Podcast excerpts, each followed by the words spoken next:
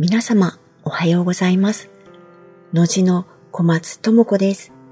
私は夫の正宏と農事という竹工芸の工房を営んでいます。しばらくは日記のような形になるかもしれませんが、お付き合いいただけますと嬉しいです。本日は11回目です。今回は春を実感するものについてお話ししたいと思います。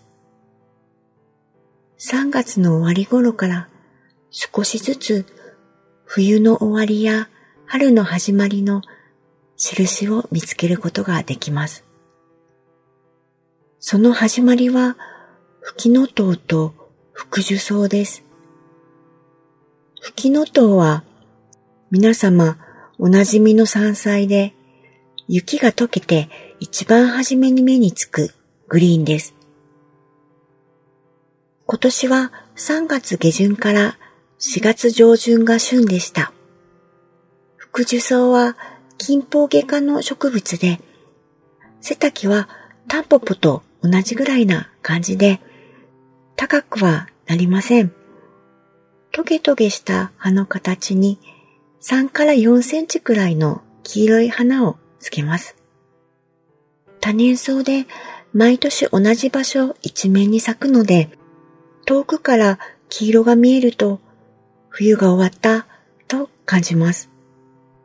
その他、野の草の大箱科の大犬ふぐりの青い1センチほどの花や、仏の座のピンクも見られるようになります。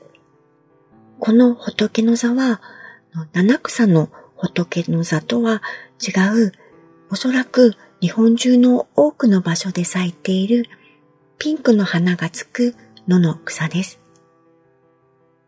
このような感じで雪の白い景色から緑に変わり始めて一週間ぐらいすると次はつくしが出てきます。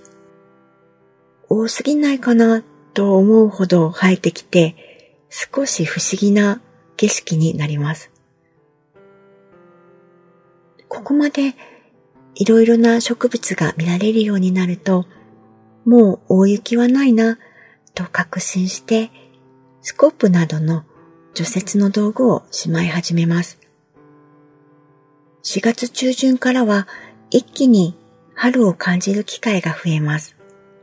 まず、人への紅白の椿、八重の椿と続き、初めて赤い色が現れ、同時期に黄色い人への水仙、白い水仙、八重の水仙の順で力強く咲いてくれます。そして例年4月中旬に気温が低かったら雪だろうなという感じの雨が数日続くのですが、その雨の少し前に、杏ズの花、数日後に山梨の花が満開になります。杏ズはご存知の方が多いと思いますが、桜や桃に似た花で、薄いピンクの柔らかい花です。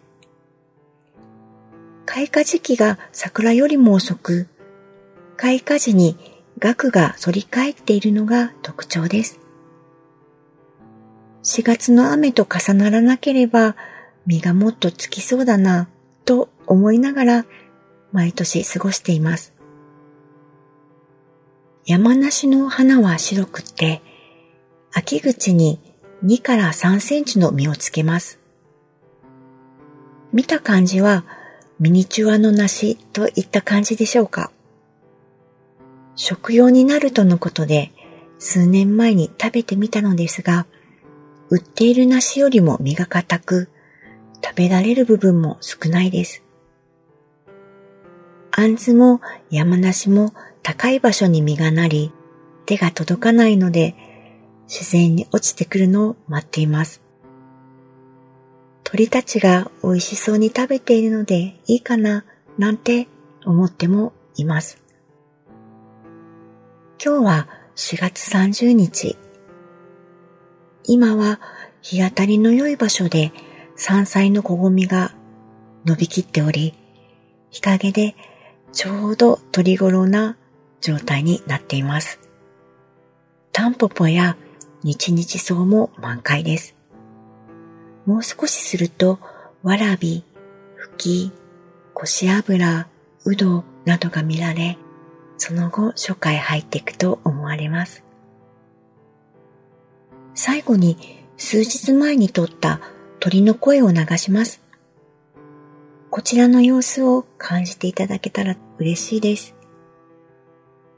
皆様、素敵な春をお過ごしください。ご視聴ありがとうございました。のじの小松智子でした。次回までさようなら。